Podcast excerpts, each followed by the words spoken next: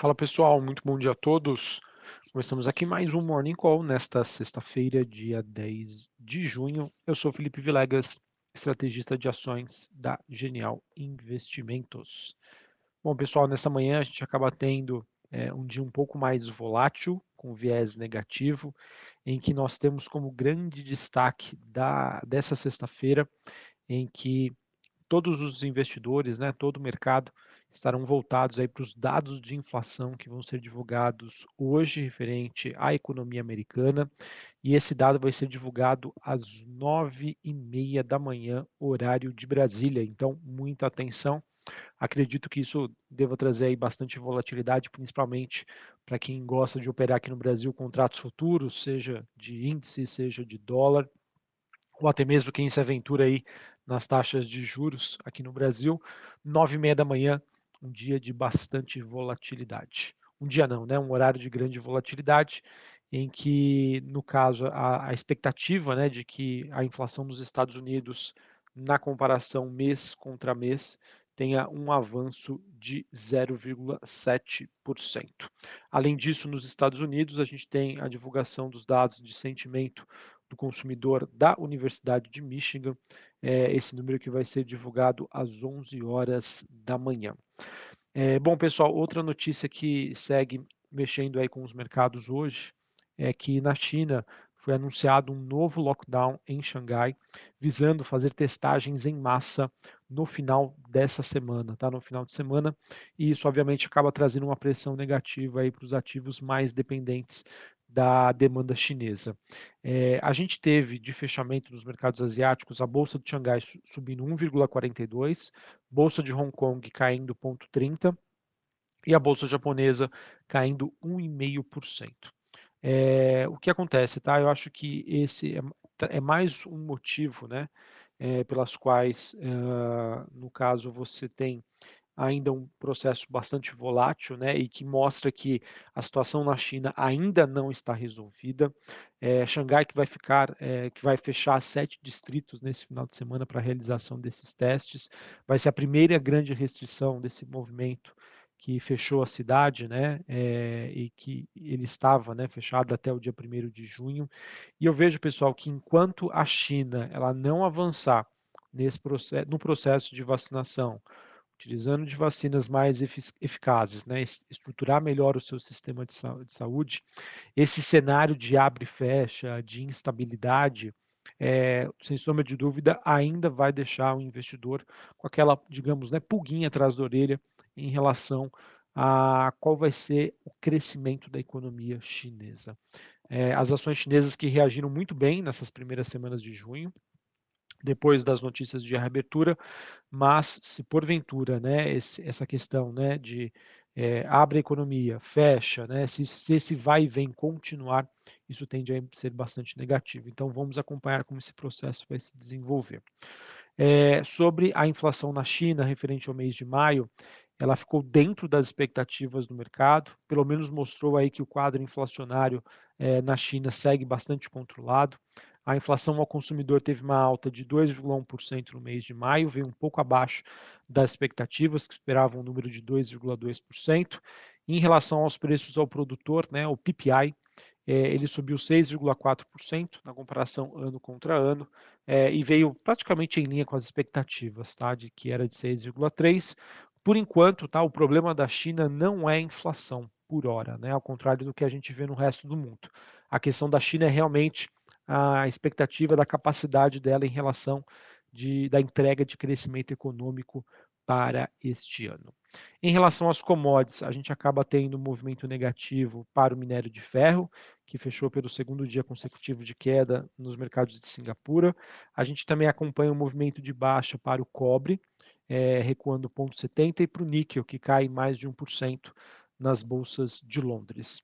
Em relação ao petróleo, apesar dessa notícia, petróleo que segue aí firme e forte, pelo menos até o momento, alta de 0,70, é, o contrato negociado em Nova York, o WTI, subindo, é, subindo né, é, na faixa ali dos 122, quase 123 dólares o barril. Bom, pessoal, queria comentar um pouquinho aí com vocês sobre a situação na Europa, né? Nessa manhã, os mercados europeus é, acabam é, tendo aí um dia um pouco mais negativo. Londres caindo em 26, é, Paris queda de 1,77 e a bolsa de Frankfurt na Alemanha queda de 1,59, enquanto os futuros norte-americanos a gente tem o S&P caindo 0,17, Dow Jones queda de 0,28 e a Nasdaq com uma leve alta, alta de 0,05 nesta manhã. E eu queria falar um pouquinho aí sobre os mercados europeus, porque ontem a gente teve a decisão é, do Banco Central Europeu, né, o BCE, ele que trouxe aí uma nova rodada aí de abertura das taxas de juros por lá e acredito que esse também tenda a ser aí um vetor de risco a curto prazo, levando em consideração que depois das declarações que foram feitas ontem, né, e também do posicionamento dos dirigentes europeus, mostrando a enorme dificuldade que os bancos centrais eles já estão tendo e vão ter à frente em administrar a, essa situação que a gente convive hoje de uma inflação muito alta. É, ou seja, pessoal, a, uma, uma, perspectiva de desaceleração do crescimento, né, é, para os próximos trimestres. É, falha, né, dificuldade de comunicação sobre os próximos passos do que é, esses órgãos vão fazer, isso acaba trazendo aí, sem sombra de dúvida, uma mensagem muito negativa para os mercados e não é à toa que a gente teve ontem um dia de queda e esse movimento de baixa se estende nessa sexta-feira. Tá? Então, o fato né, de que esses, esses bancos centrais estão tendo um desafio muito grande em administrar essa situação e que é, acredito que eu né, e o mercado julga como praticamente impossível né, de você controlar a inflação sem gerar volatilidade no mercado, eu acho que é, acaba é, criando né, um cenário bastante negativo e que, na minha opinião, o quanto mais, digamos assim, quanto mais devagar, tá? O quanto mais oneroso for esse processo, na minha opinião, tende a ser pior, mas quem sou eu, né, para tomar essas decisões que são super importantes para a gente entender aí como que vai ser o processo de crescimento ou desaceleração econômica que a gente vai ver na Europa e também nos Estados Unidos, tá? Mas enfim, pessoal, só para resumir aqui em poucas palavras, a situação hoje no mundo é muito complexa. Tá? A gente, é, por conta né, de tudo que foi feito nos anos anteriores é, em relação à Covid-19, hoje se paga um preço alto. Tá? E eu não estou falando se isso foi certo ou foi errado, tá? mas se paga um preço por conta disso, que é o processo inflacionário. E como que você lida com isso, né, com esse processo de inflação, sendo que o remédio para isso é desestimular a economia, só que dentro de, um, de uma expectativa de que, mesmo que não se faça nada, essa desaceleração já vai existir, e aí, mesmo com a inflação ainda persistente. Então, realmente é muito complicado e por isso que a gente sempre reforça ainda o nosso tom de cautela em relação aos ativos e um posicionamento internacional, tá? em ações globais, principalmente Estados Unidos e Europa. Certinho? É, outros indicadores que eu queria comentar aqui com vocês. VIX, que é aquele índice do medo, subindo 2%, na região ali dos 26, quase 27 pontos. Dólar Index DXY tem um dia de valorização, alta de 0,19 a 103,42. É, taxas de juros de 10 anos nos Estados Unidos caindo 0,5% a 3,03. Bitcoin caindo 1,5%. Ele que permanece ali bem próximo da faixa dos 30 mil dólares, patamar que ele tem é, respeitado bastante aí nas últimas semanas. Bom, agora falar um pouquinho sobre Brasil. Brasil que ontem teve a divulgação dos dados de inflação, IPCA, ele que veio abaixo das expectativas e com núcleos né, e, a sua difusão, ou seja, a sua parte qualitativa também bem melhor do que as expectativas. Mas é evidente né, que a inflação aqui no Brasil ainda está em patamares excessivamente altos. Tá? A gente ainda está longe né, para cantar, digamos assim, vitória em relação a essa batalha, mas quem sabe né, o melhor, o pior já ficou para trás. Isso, na minha opinião, acaba atuando como um vetor que pode ser positivo na precificação dos ativos brasileiros. Para hoje, a gente tem, ah, olhando para a agenda macroeconômica no Brasil, às 9 horas da manhã, dados sobre vendas no varejo. Isso também vai ser super importante o mercado entender se o Brasil está passando ou não por um processo de desaceleração. É, e eu vejo que a combinação desses dados né, macroeconômicos, inflação começando a ceder, é, dados sobre a atividade econômica no Brasil vindo até um pouco melhor do que esperado, eu vejo que são fatores que podem sustentar o mercado brasileiro, mesmo diante né, da, da volatilidade internacional. Então vejam que quais são os pontos a, a favor e contra e que podem, na verdade, atuar na precificação dos ativos aqui no Brasil. Do lado positivo, inflação melhor e dados de atividade melhor do que o esperado. Tá? Se isso acontecer, acho que serve como uma boa ancoragem. Por outro lado, quais são as possíveis notícias negativas? Esse processo de subida de juros no mundo desenvolvido, que eu comentei anteriormente, e a situação fiscal aqui no Brasil, barra eleições. Tá? Então, o mercado brasileiro ele vai comportar de acordo aí com que é essa balança, né? Notícias mais né, negativas né, ou positivas em relação a esses principais temas é o que vão ditar o rumo dos negócios aqui no Brasil. Vamos monitorar. Conforme eu já venho falando com vocês, é, sim, os preços dos ativos brasileiros estão atrativos, mas o ponto de virada ainda, na, na minha visão, é uma incógnita, tá? Diante dos desafios que nós temos, tanto para a economia global quanto para a economia local. Por isso que a gente reforça aqui em termos de estratégia. Para você que é investidor conservador, tenha a renda fixa como seu principal aliado. Para você que é agressivo, né, tenha uma, uma postura de cautela, é, fazendo compras, né, ou melhorando até mesmo o preço da sua carteira aos poucos, sem pressa, sem medo de ser feliz.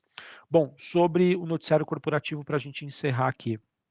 A gente teve ontem a BR Foods, ela que inaugurou uma fábrica na Arábia Saudita com capacidade de produção de 1,2 milhões de toneladas é, de alimentos por mês.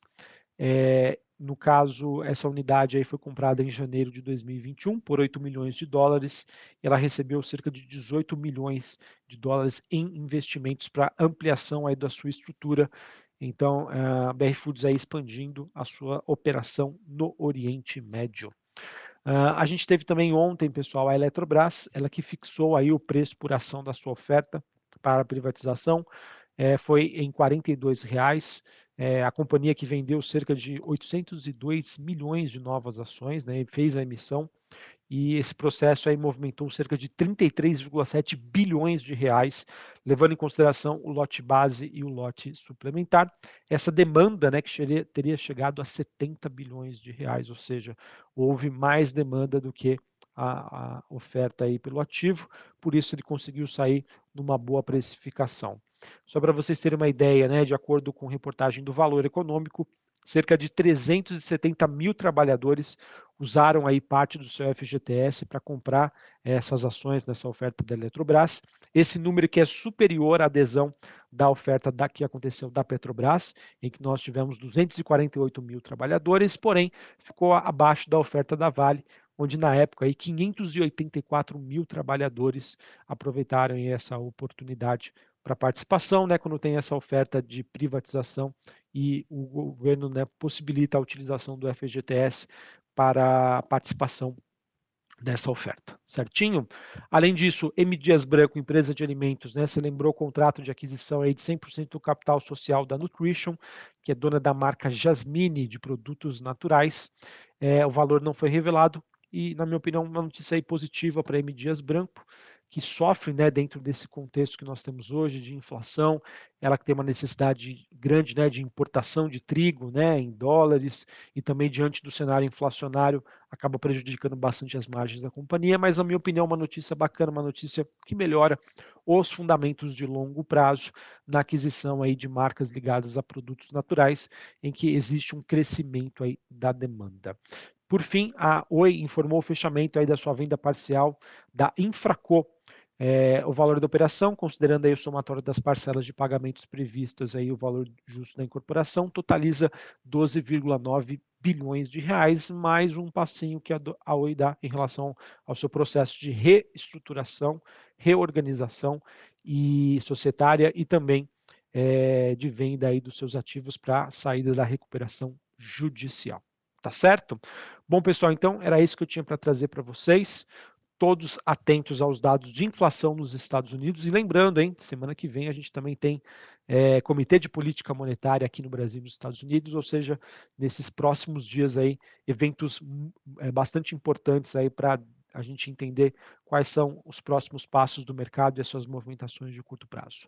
Um abraço, uma ótima sexta-feira, um bom final de semana para vocês e até mais. Valeu.